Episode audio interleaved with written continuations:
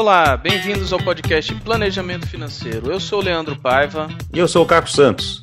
Hoje nós vamos falar sobre meios de pagamento e vamos dar um enfoque no Pix. Pix, que é essa nova modalidade de pagamento que está sendo implementada aqui no Brasil pelo Banco Central. Caco, fala pra gente quem que a gente trouxe aí para conversar sobre o Pix. Gustavo, economista, mestrado, indo pro doutorado, né? Morando lá, em, lá na cidade do Porto, em Portugal agora. Né, tem o canal dele do, do, do YouTube e também, só para deixar todo mundo sabendo, pra você já anotar aí onde encontrá-lo, né, talvez a forma mais fácil seja no LinkedIn, Gustavo CS Cunha, é como ele, ele tá lá também, mas ele também tem o site dele, gustavocunha.net, onde você tem todos os conteúdos dele e o, e o canal do YouTube também, que é Gustavo Cunha, onde você consegue também achar toda a produção do Gustavo Gustavo, que não é pequena, fala muito de inovação, tem muita coisa bacana. E daí, com isso, com essa pequena introdução, porque né, se fosse falar todo o currículo dele, a gente gastava essa uma hora aqui.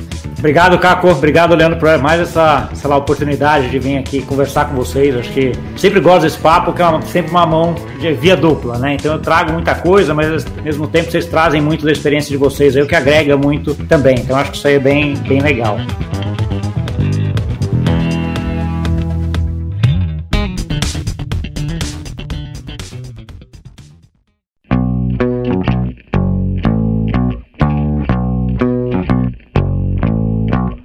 Meio de pagamento, por que que talvez a gente deva começar a falar disso? Como é que isso tudo começou, né? Meio de pagamento a gente sempre precisou, né? Então, assim, desde as sociedades lá bem anteriores, a gente fala de meio de pagamento basicamente como um intermediário aí de, de troca, né? Que, que a gente vai ver hoje, né? O que, que eu separei um pouco aqui para a gente organizar um pouco essa, essa nossa discussão. Primeiro, vai ser uma leve introdução aí, né? Meio de pagamento, para que, que a gente precisa, o que, que é, né? Contar um pouquinho de duas experiências aí que são bem interessantes, né? Uma China, né? Como é que ela está em termos de meio de pagamento, né? E outra uma no Quênia, que é uma, uma coisa que ninguém muito espera ver essa parte de inovação ou um país bastante desenvolvido nessa parte de meio de pagamento na África, né? Mas é o caso do Quênia, tá? E depois a gente entra um pouquinho mais Brasil mesmo, né? Falar um pouquinho aí de como é que tá o Brasil, como é que a gente paga no Brasil, como é que o Pix vai chegar, né, e aí entrar no Pix mesmo com mais, mais detalhe, que acho que é talvez o mais importante agora, né? A partir de agora, dia, dia 5 de outubro, a gente já começa aí a cadastrar as nossas chaves no Pix. Eu já vou chegar nisso, né?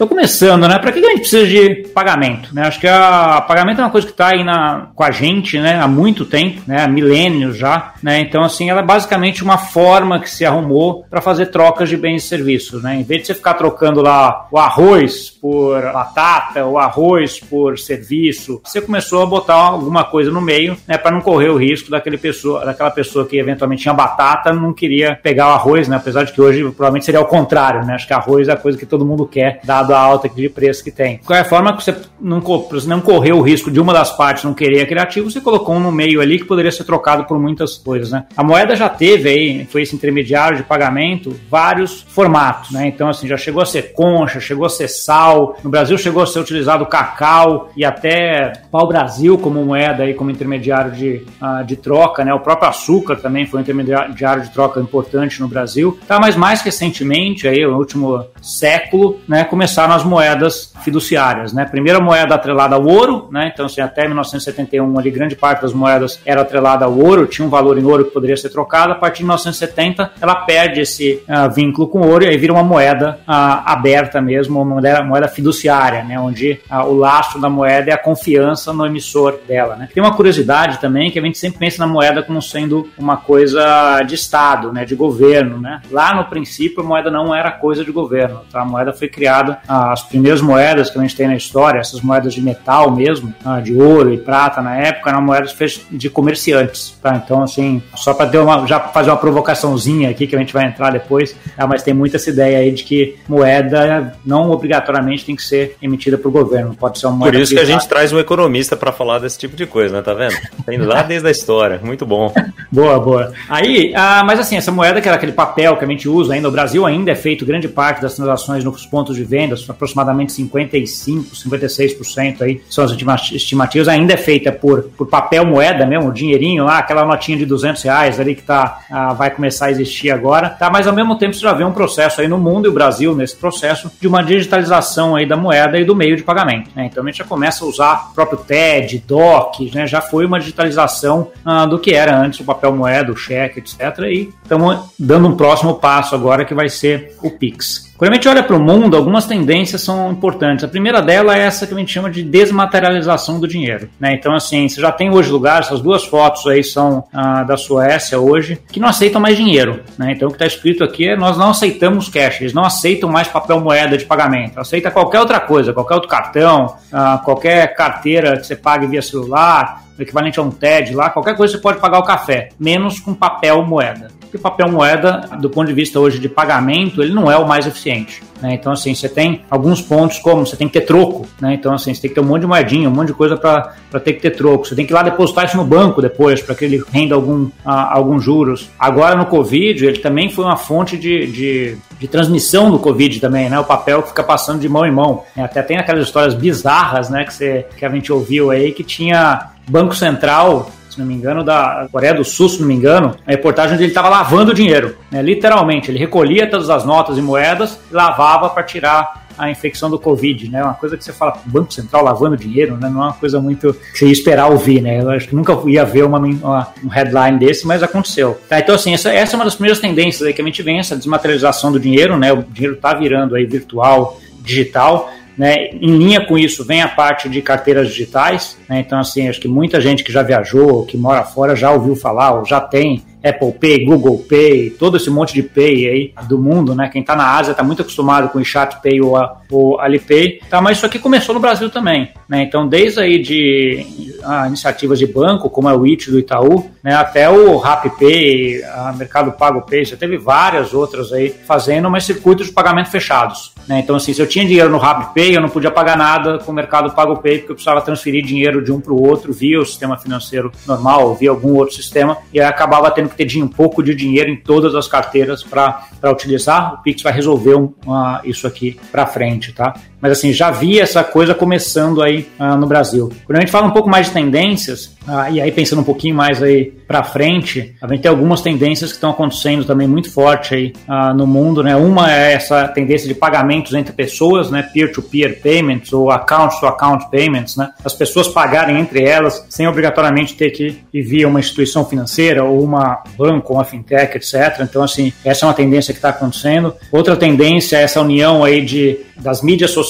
com o comércio. Né? Então acho que o Instagram hoje é o principal ponto do mundo em relação a isso, né? Aquela de, sei lá, já colocar para cima, ele já entra, ele já faz a compra direto do, uh, do Instagram, é uma tendência muito grande que está tá acontecendo. E mais na margem é pagamento via voz. Né? Então, assim, quando você vai tendo a Alexia e toda essa Siri, todo esse monte de inteligências artificiais e, uh, cada vez mais presente na nossa, na nossa vida, muito provavelmente a gente vai começar a fazer pagamento via voz e o reconhecimento de voz vai ser provavelmente a senha. Então, você tem algumas tendências desse lado também, mas aqui a gente já está falando um pouquinho mais, uh, mais para frente. Tá? Isso já existe em algum lugar, Gustavo? Já está rodando pagamento de voz? Já tem, já, já tem testes de, de pagamento via voz, onde é a mesma ideia da, do reconhecimento facial, né? Você tem um timbre de voz que pode ser, de certa forma, único. Tá? Então, assim, quando você está nesses pagamentos onde você tem circuitos fechados, né? Então, assim, é, por exemplo, é que nem a, tem várias diferenças aqui. Quando a gente está falando de reconhecimento facial, por exemplo, uma coisa é você ter o cadastro do, uh, nacional no Brasil com um monte de gente e você quer saber se o Gustavo é brasileiro. Então é o que a gente chama de 1 para N. Né? Você tem a minha foto ali, o meu reconhecimento facial para milhões de, de, do banco de dados que você tem. Agora, em circuitos fechados, como é o reconhecimento facial dos, tele, dos telefones, por exemplo, dos celulares, é um para um. Né? Então, assim, só tem um banco de dados com a tua foto e você vai checar se você é aquela foto. Então é mais fácil. Então, no caso da voz, circuitos fechados, isso já está sendo testado sim. Mas é uma coisa que logo, logo vai ter. Até porque o que está acontecendo no mundo nesses, nesses, próximos cinco anos aqui é uma entrada muito grande desses uh, sistemas de inteligência artificial em casa. Né? Tá, via todos aqueles. Uh, uh, esqueci o nome deles agora, mas tem vários. A Amazon tem um, a Apple tem outro. A própria Alexa. A própria Alexa, exatamente. Que é a Alexa que é, que é a inteligência artificial e também o nome do, do device. Isso, né? isso. É. É. Enquanto isso aí tá chegando na nossa casa, então você vai pedir para ela pedir a pizza e pagar a pizza, vai pedir para ela pagar a luz, vai pedir, ela vai fazer tudo, né? Então, assim, é um pouco dessa, dessa discussão que está vindo é uma tendência bem forte aí na parte de pagamentos. E para isso, obviamente, você tem que ter uma moeda digitalizada. Né? Você tem, tem, tem que ter o um meio de pagamento digitalizado, porque a Alexa não vai sair uh, e pegar o papel, o dinheiro e ir lá pagar alguma coisa, né? Eu vou pegar dois casos agora, tá? Uh, que você acha que são casos importantes também de olhar. O primeiro é a parte de pagamentos na China. Né? A China, de aproximadamente uns 5 a 7 anos atrás, mudou muito a forma de pagamento, tá? De sair assim de pagamento muito em dinheiro e, alguma coisa de cartão de crédito para virar basicamente pagamento via celular e QR Code. Né? Hoje você já tem até relatos ah, de amigos que foram recentemente, aí, nos últimos dois anos, para a China, falando que se você tem cartão de crédito, você não consegue fazer pagamento, eles nem tem máquina mais de leitura de cartão de crédito. Né? O pagamento tem que ser via ah, QR Code e aí basicamente o WeChat ou o Alipay. Né? São as duas que são basicamente aceitas em todo, em todo lugar. É um processo que veio de sete anos para cá. Tá? Então, assim, não é um processo muito longo, mas que, assim, correu muito rápido por alguns fatores ali de aceitação, a, a tecnologia e da quantidade de celulares que você tinha também por, por habitante na, na, na China. Tá, mas a, você vai pegar o WeChat, que é um dos principais aqui, assim, esse, essa foto acho que exemplifica muito, né? Então, assim, um pedinte na rua, ele não vai pedir dinheiro mais, ele já te dá o QR Code para você depositar o dinheiro no QR Code dele. Tá? Então, assim, essa foto é bem emblemática, né, de que o quanto essa parte já está enraigada no sistema inteiro. Né? Não é só ali uh, quem tem muito dinheiro ou quem tem conta bancária, até o pedinte hoje já tem um QR Code para receber uh, dinheiro na China. Tá? E nesses, nesses uh, aplicativos, né, tipo o WeChat lá na China, eles, eles começaram a comprar também uh, redes de serviço, né? Por exemplo, cinema. Você quer ir no cinema? Você Isso. só consegue ir no, cine no cinema se você comprar supermercado mesmo. Tem supermercados de bairro lá que, se, que ele não aceita dinheiro, não aceita uh, o dinheiro da China. Não, ele só aceita o pagamento via WeChat, né? Sim, sim, sim. Aí, aí você entrou num ponto que acho que é um pouco isso que você está aqui, né? Que ele virou um ecossistema, né? Exatamente. Então, assim, acho que é um pouco uh, isso que está aqui. Então, quando a gente vai falar de WeChat, principalmente, ele não é só um WhatsApp nosso, vamos dizer assim. Né? Ele é um ecossistema e que entra aí na, na até na dúvida, né? Então, acho que essa aqui, ela nem é tão recente. Essa foto que eu coloquei aqui, ela deve ter uns dois anos já, aproximadamente, o que deve ter mudado muito de lá para cá, né? Isso aí muda muito. Mas ele já coloca o que o WeChat faz né, que lá na China, o que, que a gente tem aqui correspondente no Ocidente. Né? Então, assim, ele pode, você pode pedir táxi, fazer transferência, ele é uma mídia social, transporte, shopping, tudo que você quiser, praticamente você vai tudo. Ele é o que a gente chama de. Ele é diferente do, do até da estrutura em termos uh, de tecnologia do que é o WhatsApp, porque é o que a gente chama de ele é um conduit, né? ele, ele é simplesmente um meio de passagem. Então você pode desenvolver várias alternativas, vários aplicativos aqui que ele é só a forma de passagem para chegar no usuário. Tá? Então, assim, é uma plataforma mais aberta, o que facilita ele ter todas essas soluções aqui. Tá? Então, assim, claramente o que a gente está vendo no, hoje na Ásia e na China, principalmente, acho que é a principal uh, do mundo hoje em termos de tecnologia de pagamentos, é que está à frente de todo esse movimento, né, é um, essa digitalização praticamente total uh, do dinheiro, né, e com pagamentos via duas plataformas, que é o Alipay e o WeChat, que utilizam muito a, os QR Codes para pagamento. Tá? Então, assim, isso é uma tendência, já tem um bom tempo que isso aí já é assim lá, isso vem vindo agora mais uh, para o Ocidente, o Brasil entra um pouco nessa linha aí com a parte do, do Pix. E para quem estiver ouvindo no podcast depois, saiba que nesse slide que o Gustavo mostrou, tem base, quase uns 40 aplicativos, então, sendo, sendo usados por um, dois, né? Na China, é isso? Exatamente. É uma curiosidade que eu ia falar sobre essa digitalização. A gente pensa muito esse caso da China, e você vai mostrar o caso da África, mas no México, a, a economia também está bastante digitalizada. Lá no México, aquilo que sempre o pessoal promete aqui no Brasil, que o nosso imposto de renda vai vir pronto para a gente só dar um ok, lá no México isso já acontece hoje. Tudo que você faz com pagamento digital, ele vai para o seu imposto de renda. Você pode fazer pagamentos que não sejam digitais,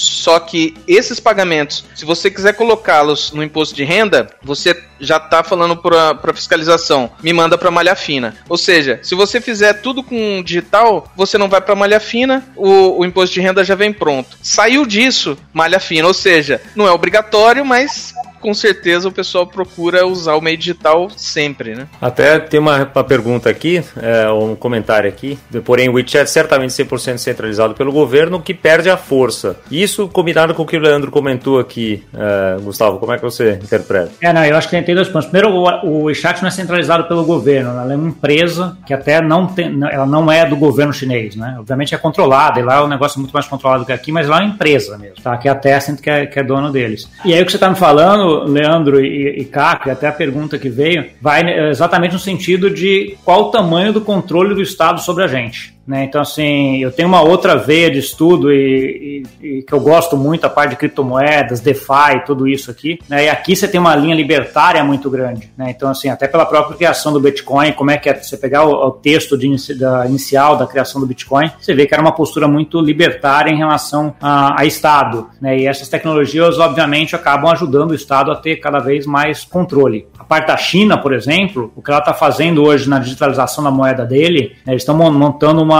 uma Central Bank Digital Currency já, que é a DCEP, que já está, de certa forma, rodando, deve entrar totalmente operacional no começo do ano que vem, é exatamente para pegar o controle dessas duas empresas, que é o WeChat e Alipay. Não é só por isso, mas uma das coisas é isso, reaver o controle do governo do meio de pagamento, né? porque o meio de pagamento do WeChat e do Alipay são meios de pagamento privados, todos controlados, a China acho que vê bastante coisa ali, mas ele fala, pô, é melhor eu ter o meu, por isso que ele está indo para Central Bank Digital Currency. O caso da Suécia também é a mesma coisa, que são as duas que estão mais avançadas na digitalização das moedas deles. Tá? Mas assim, essa, essa discussão é uma discussão que a gente vai ter cada vez mais para frente. Né? Então, assim, cada vez a gente vai ter um Estado mais intervindo na nossa, a, na nossa vida, a gente já está vendo isso e vai acontecer cada vez mais. Né? Mas vamos colocar, agora eu vou colocar outro exemplo agora, que a gente sempre fala de Ásia, quer dizer, eu sempre falo de Ásia e acho que é meio comum falar de, de Ásia quando a gente está falando de exemplos de meio de pagamento bem sucedido, né? mas a, ah, eu acho que vale a pena a gente analisar o caso aí do M-Pesa no, no Quênia. Né? Quênia, estamos falando um país da África, né? super pobre, assim, com uma renda per capita muito abaixo da renda per capita do Brasil, e hoje, desde 2018, aí que tem esse gráfico aí, basicamente o que você tem de pagamentos via celulares é igual ao tamanho do PIB ah, de lá, tá? Então, para ter uma referência, no Brasil, pagamento via celular não chega hoje a 1% do PIB, tá? Então, assim, você tem lá na África pagamento inteirinho via celular, via essa plataforma chamada M-Pesa, que é uma, uma, plataforma da Safaricom, que é uma empresa de lá, que a, a Vodafone acabou comprando lá no começo e, e entrou pesado nele, né? Então, só para vocês terem uma ideia de como é que se trocava dinheiro lá antigamente por M-Pesa, era em barraquinhas como essa daqui, ó. Né? Então, assim, estamos falando de uma situação que a gente consegue ver o Brasil aqui também, né? Não é uma situação que a gente está falando lá de China, aqueles arranha-céus, aquela coisa muito. Aqui vai ter jogo do bicho, então, pago digitalmente, basicamente, é isso? Poderia. É né? parecida, né? Por que não? É, poderia. Eles poderiam criar uma moedinha dele e, e ficar trocando lá. Né? A grande ponto do MPES, acho que o grande sucesso do MPES, eu acho que foi por ter um sistema financeiro muito fraco no Quênia. Né? Então, assim, acho que acabou ele, ele acabou entrando, a população adorou a solução e ele acabou indo muito rápido. Quando o regulador foi ver, ele já estava muito em todo lugar e todo mundo fazendo, né? Então acho que é, é, é, um pouco isso. Acho que você tem teve algumas facilidades também de adoção por ter um sistema financeiro menor, o que no Brasil não é o caso, né? A gente tem um sistema financeiro bastante uh, forte. Tem um vídeo dele, posso passar aqui esse vídeo? Vamos ver se acho que vai funcionar aqui. Deixa eu passar. Ele é um vídeo de propaganda do M-Pesa uh, de lá. Olha que interessante que é. Olha que legal o iPhone e o Samsung que eles estão usando, né?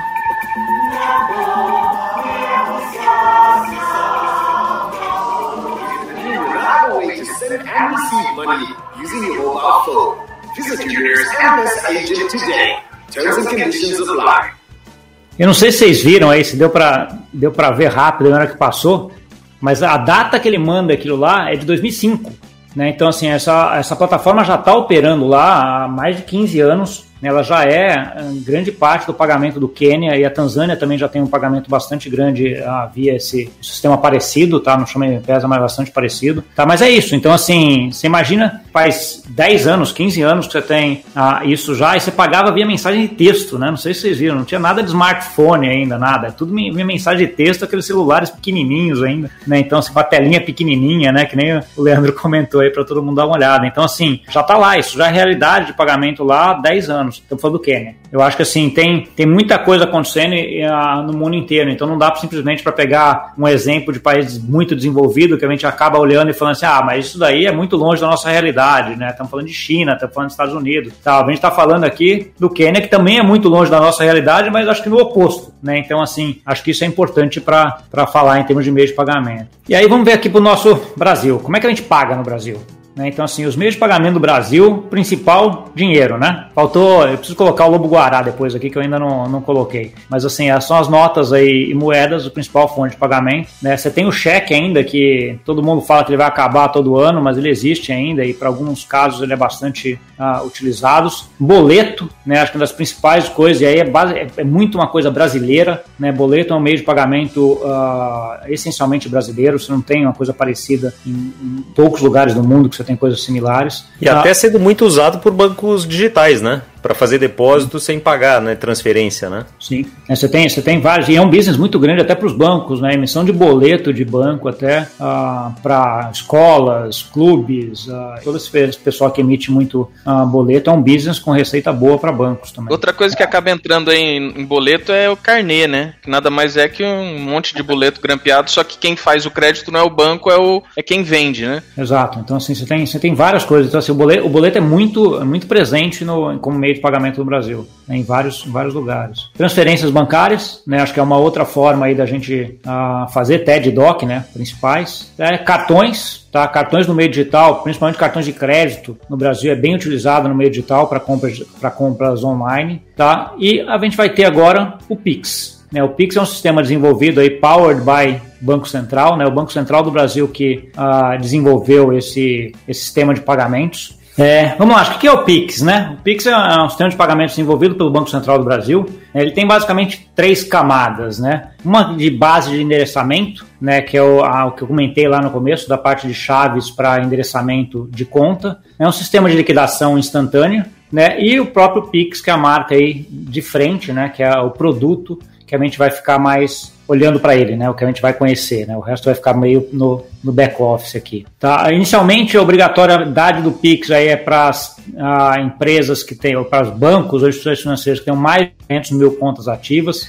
Tá? Você tem por volta alguma coisa de 25 empresas aí que são mandatárias do Pix, né? Mas ele é facultativo para várias empresas, fintech, vários sistemas, empresas financeiras, fintechs e, e etc. para entrar. Né? A primeira a, abertura de quantas empresas o banco que, que quiseram se registrar no Banco Central, uh, eles tiveram aproximadamente 960 empresas se cadastrando para o Pix. Então, assim, você tem 25 obrigatórias e mais 900 e tantas ali uh, não obrigatórias que querem participar disso por conta de toda a mudança que ela vai ter, da possibilidade, possibilidade de várias linhas de negócios que você vai poder ter com uh, o Pix. Tá? Então, olhando para ele no Pix, o Banco Central também definiu, ele não vai ter um aplicativo chamado Pix, né? ele vai estar dentro do, do, dos aplicativos das instituições financeiras, mas o Banco Central também definiu onde ele vai ficar, né? para que a instituição financeira não colocasse ele lá na quinta página, depois daquela letrinha pequenininha. Né? Então, ele tem que estar na primeira página, aí tem mais ou menos aqui o formato, como deve ser feito essa, essa colocação dentro dos aplicativos. Né? Então, você vai ter lá a instituição, você vai aplicar, clicar no Pix, e aí você vai ver se você vai pagar ah, alguma coisa,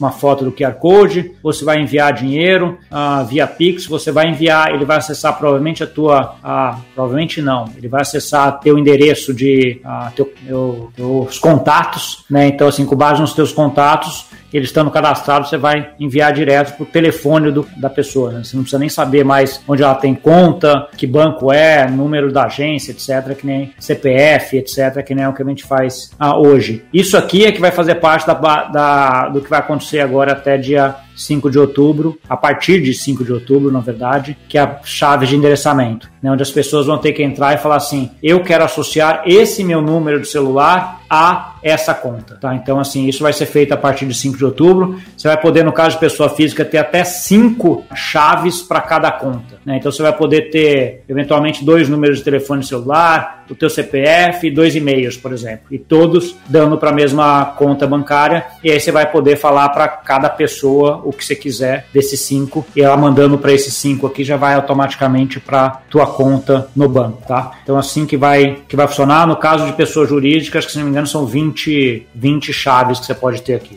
Tá? Mas sempre tem que ter um banco. Sempre vai ter um banco envolvido. Sempre tem que ter uma instituição financeira junto, sim. Na verdade, então, é, é forma... instituição financeira ou banco? Porque pode mandar direto para a corretora, por exemplo, já fazer Não. investimento? Não. Corretora está fora por enquanto, tá? Mas provavelmente vai entrar em algum momento. Tá? Por enquanto é banco, tá? Então assim, a conta bancária que vai estar tá lá Então não vai, não vai funcionar como se fosse uma carteira virtual? Eu não consigo mandar pulando esse dinheiro para pessoa para pessoa sem passar pelo banco ainda? Não. Na verdade, o Pix hoje ele vai ser uma forma de movimentar a sua conta bancária. Tá? É um meio de pagamento okay. uh, automático, é, é, direto, né? Acho que é bom falar instantâneo, né? Pagamento instantâneo, né? Então, assim, sai da tua conta, já chega na outra, né? Não vai esperar nem aquelas uma, duas, três horas, ou às vezes. Não tem compensação, né? Que o TED tem, não tem compensação. Ele já foi e foi, tá? Então, assim, no que você mandou, uh, ele já foi, tá? Então, assim, não tem voltar atrás também. Tá? Então, assim, já está registrado, o dinheiro já foi para outra pessoa. O Magno aqui está comentando que o Pix é até de 2.0, é isso? Sim, acho que o Magno acho que dá, dá para colocar desse jeito sim. A gente vai entrar um pouco depois, você vai ver que ele é um pouco mais do que, uma, do que um pagamento instantâneo, tá? Mas assim, para efeito de pagamento, é isso, né? Uma TED uh, 2.0, uh, instantânea, automática, rápida, etc. Nessa parte de transferência entre pessoas ou entre empresas, tá? O Pix também tem a parte de pagamento, né? Onde você pode fazer, tirar foto de um QR Code e com esse QR Code você já paga o teu uh, supermercado, o teu restaurante automaticamente, tá? Então, assim, na parte de pagamento entre pessoas, sim, acho que dá para dizer que é um TED 2.0, mas ele tem essa outra funcionalidade também de pagamentos de, de serviços, uh, compras, etc. Ele pode, você vai poder pagar uh, muito provavelmente também conta de luz, né? Eles já estão fazendo várias coisas em relação a concessionárias, né? De gás, luz, né? água, etc. Onde você vai poder fazer pagamentos via ele. É, acho que futuramente, acho que num futuro não tão longínquo, provavelmente aqueles, aqueles códigos de barras que a gente tem em várias fontes de pagamento vão virar QR Codes, né? Então você vai tirar foto, como você tira hoje foto do, do, do, do código de barra de um boleto, você vai tirar foto de um QR Code e pagar ele automaticamente via uh, via Pix. Acho que vale, vale comentar assim que para pessoa física o Pix vai ser de graça, tá? Tanto para pagar como receber, já está definido pelo Banco Central. Para empresas pode ter alguma tarifação, tá? Então assim, o Banco Central já deixou claro que ele vai olhar qual o tamanho dessa tarifação, né, para que o mercado seja competitivo e que todas possam fazer, mas pode haver. No caso de pessoa física, vai ser de graça. É, benefícios aí, para quem está pagando, né? É rápido, seguro, barato, né? Então, assim, você faz isso, uh, é prático, é muito mais simples, né? Você não precisa ficar sabendo CPF, conta, dígito da conta, né? Aquele negócio todo para fazer transferências bancárias que você tem hoje, né? Simplesmente você vai ter o telefone celular do, do seu amigo, ou de para quem você quer mandar o dinheiro, você manda para aquele telefone celular, né? E a chave daí é que vai fazer esse deparo aí daquele telefone celular para a, a conta dessa pessoa automaticamente. Para quem está recebendo, né? Acho que é um custo de aceitação menor, você não precisa da maquininha, né? Então, assim, você vai gerar um QR Code, a pessoa vai pagar para aquele QR Code, aquele QR Code pode ter um monte ali de informações a mais além de pagamento, tá? Para efeito de conciliação de pagamento vai facilitar bastante. Você tem vários custos menores aqui, né? Você não tem que pagar a maquininha, você não vai demorar 30 dias para receber, que nem no caso do cartão de crédito, você não vai ficar com aquele 12 vezes que você vai receber no cartão de crédito o recebedor, né? Ele vai receber tudo instantaneamente e por aí vai. A gente está falando de modo mais amplo aí o benefício geral do sistema, né? Ah, ele vem aí uma, nessa parte de ele, eletronização dos meios de pagamento, né, que ajuda muito aí em prevenção à lavagem de dinheiro, tá, que é um dos, um dos pontos aí que a gente já, já comentou, né, ele vai ter um controle maior aí sobre o sistema financeiro, uma maior competição e maior competitividade de meios de pagamento, facilidade para a entrada de novos atores, né, inclusão financeira, né, hoje a gente tem muita gente, se não me engano, acho que por volta de 60, a última estimativa que eu vi é por volta de 60% dos não bancarizados do Brasil tem telefone celular, 60, 70%, tá, então assim, isso aqui vai facilitar porque ele vai fazer tudo via uh, celulares. Já tem várias, dentre essas 900 e poucas iniciativas, várias fintechs que vão atuar nessa parte de inclusão aí financeira via, via Pix. Tá? Uh, cronograma do Pix, ele entra valendo dia 15 de novembro, 16 de novembro para ser exato. A partir de começo de outubro, dia 5 de outubro, a gente já começa a poder cadastrar essas chaves. Na primeira quinzena de novembro, ele entra num circuito fechado só para o último acerto ali da para ver se está tudo certo. E a partir de 15 de novembro entra tudo. E aí com essas que é codinâmico, estático, chaves e inserção de dados, que ele vai entrar até dia 15 de, de novembro. E aí tem um cronograma para frente que até é, é curioso, né? Porque, por exemplo, você vai pegar em 2022 aqui, você vai ter ah, um agendamento de pagamento, né? Mas daí fica aquela coisa que dá, que dá meio bug, né? Porque, pô, mas é um pagamento instantâneo com agendamento, né? É instantâneo ou tem agendamento, né? Então, sim. Isso talvez venha de encontro à pergunta do Vitor aqui, né? O Pix será exclusivamente para pagamento à vista ou um parcelamento, crédito, então isso está previsto para 2022. Você programar é, não, não, algum tipo de, é, na coisa, verdade, não. não. É, o que, o que vai acontecer aqui é que o Pix vai deixar mais claro essa divisão entre quem está tomando crédito e quem está vendendo um bem. Né? Então, hoje, quando você compra um bem em 10 vezes no cartão, vamos dizer assim, que é muito comum uh, comprar, quem está te financiando é o lojista, que ele vai receber em 10 vezes. Né? Então, assim, ele acaba embutindo isso aí no preço uh, de venda para você, ele, ele, entra e desconta todos esses recebíveis e para receber esse dinheiro à vista, porque ele quer comprar um outro produto para deixar na loja dele. Tá? Com o Pix, o que vai acontecer é que vai entrar uma outra entidade aqui, que pode ser uma entidade financeira ou uma entidade de crédito, que vai financiar você que está comprando. O lojista vai receber à vista, né? vai receber ali instantâneo no Pix, mas pode você comprar com crédito que alguma fintech ou algum banco vai te dar para você pagar em 10 vezes sem juros. Tá? Então, ou, ou, com juros, né? aí depende do crédito. Então, quando você for fechar o pagamento, vai, provavelmente vai ser muito comum, que nem acontece aqui na Europa, você vai pagar a, alguma coisa, você tem forma de pagamento, você vai pagar via boleto, via TED, a, via Pix, via fintech tal, que já tem teu crédito aprovado, porque você já fez cadastro lá, via o banco tal, porque também está te ajudando e, te deixa pagar em 10 vezes, onde aí esse banco paga o lojista e você fica ali com uh, uma dívida para pagar em 10 vezes com esse banco, com essa fintech. Tá? Então, assim, isso em tese não vai mudar, o que vai deixar mais claro quem é que está sendo financiado, por quê. Né? Esse 10 vezes sem juros no Brasil é também uma outra jabuticaba que a gente, que a gente criou aqui nos últimos anos, tá? mas que agora fica mais, mais claro. Acho que o legal disso é quando a gente junta isso com Open Banking, que é outra iniciativa que está entrando também, ajuda muito na nessa parte de definir qual é o teu risco de crédito. Tá? Então, assim, as fintechs e bancos também, todos vão ter acesso ao Open Banking, e aí ele vai conseguir ver e avaliar teu risco de crédito uh, melhor, porque ele vai ter acesso às suas informações caso você deixe em determinado banco, que é onde você tem todas as suas aplicações ou todo o seu histórico bancário. Ele, em tese, só muda os atores, respondendo rapidinho, só muda os atores, mas você consegue consegue fazer a mesma coisa.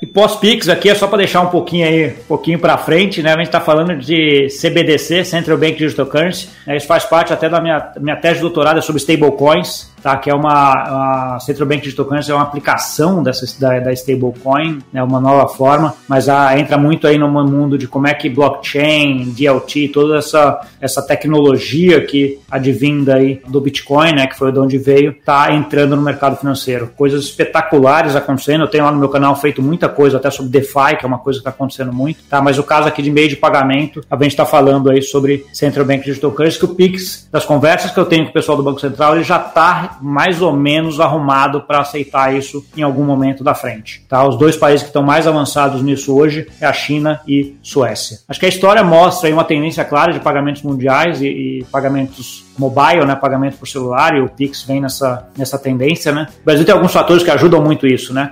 Capilaridade enorme de telefones uh, celulares ou telefones móveis, uma alta receptividade de tecnologias, né? Um alto engajamento social, né? E, uma, e por outro lado, uma alta utilização de papel moeda como meio de pagamento. Né? Então, assim, ou seja, você tem muito aqui para crescer Tá, então, quando a gente está falando de iniciativas de Open Bank, pagamento instantâneo, a gente vai ter aí um chacoalhão grande aí no mercado financeiro brasileiro, tá? que é o que está acontecendo nesse mundo, né? que está sendo puxado aí por todas essas iniciativas de criptomoedas, stablecoins, DeFi, Central Bank Digital Currency no mundo inteiro, e o Pix, Open Bank, etc., vem para colocar o campo do Brasil num campo para e passo com o que está acontecendo no mundo. Tá? Então eu acho que isso é bem legal, estou bem otimista. Ah, eu acho que isso aí vai ajudar muito a gente, vai criar muitos modelos de negócios interessantes aí que vai ajudar a população de modo geral. Eu acho que vale a pena fazer, fazer um ponto aqui também, que isso daqui, a partir de entrar em novembro, não é assim que dia 16 de novembro acabou tudo e agora só tem Pix. Não, né? Então, assim, isso aqui é gradual, essa, essa adoção. Então, assim, tem que ver como é que vai ser essa adoção. E até nas discussões que eu tive com o Banco Central é muito interessante. Porque é como é que você. Eles também não sabem como é que vai ser a adoção, né? Um pouco isso, é meio que a primeira vez. Então é difícil saber quanto, como que as pessoas vão a, atuar nisso. E como é que eles preparam o sistema para isso. Né? Qual o tamanho do sistema? Quantas transações o sistema tem que aguentar para que a adoção não seja muito melhor e o sistema dê um problema logo no começo, né? E a conta que eles fizeram foi o seguinte: eles pegaram tudo que é meio de pagamento do Brasil durante o ano passado e contabilizaram quantas transações você teve. Né? Então pegou lá TED, DOC, cheque, boleto, tudo que foi pago, botou lá, somou tudo isso e dividiu por segundos que você tem no ano né, e chegaram numa, num número de 2 mil transações por segundo, que é o que o sistema financeiro inteiro brasileiro controla. Obviamente, a gente não está falando de pico, né, estamos falando da média do, do, do, ano, quando a gente está falando de sistema A ideia não é a média, é o pico, mas de qualquer forma, o Pix já entra suportando 2 mil transações por segundo, que é muito, já é muito grande, vamos dizer assim, né? Um sistema que nem começou e a gente não sabe quanto, quanto vai ter de aderência. Mas assim, quanto mais, e aí, dependendo do sucesso, eles vão investir mais para melhorar essa tecnologia, porque ela já foi feita de uma forma escalável. Aproveitando, aproveitando essa pergunta, o Pix, é, a gente está vendo já alguma, algumas propagandas na televisão, por exemplo, se não me engano, do Bradesco, que está fazendo, falando de SX, né? Que vai Santander. ser o Pix, o Santander, vai ser o Pix do Santander. Quando eu estiver transferindo do meu Pix pro seu, independe de qual banco, né? Você nem vai saber qual é o meu banco, nem vou saber qual é o seu e tudo bem. Eu nem sei. E até por isso é importante essa, essa esse produto ter nome. Né? Porque quando você vai chegar para a pessoa e falar assim, posso pagar via ASX, via BDR, via GDOTA, sei lá qualquer nome, né? Não. Via, posso pagar via Pix? Ele tem um nome, né? Em todo lugar do mundo que você vai ver, ele tem. Por exemplo, aqui em Portugal é MBWay. Você chega, posso pagar via MBWay? Você faz. E aí no Brasil vai ser Pix. Obviamente, cada um internamente vai querer dizer que o Pix dele é diferente, etc. mas o Pix é, ele só, é, um, é um só. E esse branding único de Pix eu acho muito importante para que até as pessoas usem. Porque se cada um começar a chamar de um jeito, vai haver uma confusão gigante, né? Porque você vai pedir para eu fazer um, um ASX para você, eu falei, cara, eu não tenho ASX, eu só tenho Pix.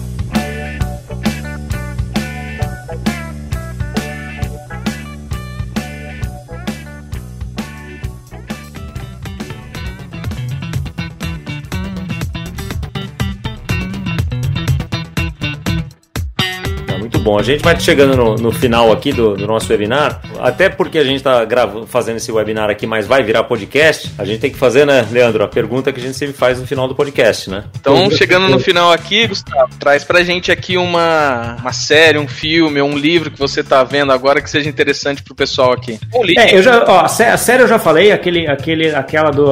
Série não, um filme, que é aquele Deep Web, né? Que é um documentário que eu comentei, acho que é bem, ah, bem interessante. Eu vi alguma, uma uma que saiu agora na Netflix, alguma coisa da rede. Dilema das redes que é bem interessante também, falando sobre como a, essas grandes empresas, Google, Instagram, etc., controlam a gente sem a gente perceber. Que é um filme na Netflix de quase duas horas, bem interessante, que tem lá vários CEOs e ex-CEOs ou ex pessoas chaves dessas empresas comentando. Acho que é bem interessante também. Vou deixar mais uma então aqui para quem quiser um negócio um pouquinho mais pesado. Sociedade Hacker, que está no Amazon Prime. Mr. Robot, né, lá. E aqui é Sociedade Hacker, né? Muito bom, gente. Deixo aqui de novo Gustavo Cunha. E se você gostou desse webinar, me escreve também, cacosantos.gfai.com.br, Leandro Paiva também.com.br, gfai.com.br. Escreve pra gente se você tiver algum tema que você queira uh, que a gente traga aqui, algum especialista, algum tira dúvidas, né? Qualquer assunto ligado ou não ao planejamento financeiro aqui, mas que seja interessante, traz pra gente, que a gente gosta muito de entrevistar gente inteligente, bacana, que saiba discutir temas assim com a profundidade, com conhecimento que não Gustavo. Obrigado, pessoal. Vamos encerrando por aqui